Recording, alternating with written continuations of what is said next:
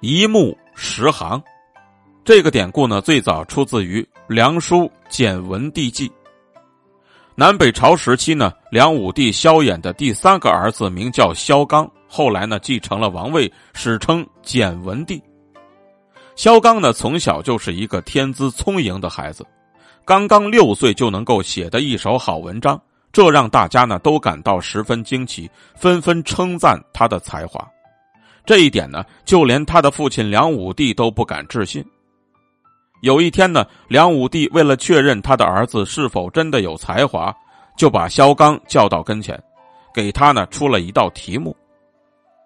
大家都说我儿子是个小神童啊，今天为父就考考你，你就坐在我面前写，让我亲眼看看你是否真的文采出众。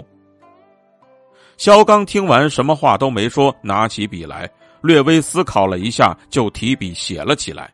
不一会儿呢，就写好了。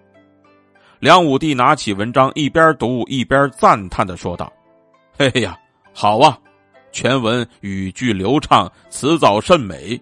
这下子大家都要夸赞我儿的才学了。”萧纲听完他父亲的夸奖呢，非常高兴。从那之后，就更加努力的学习了。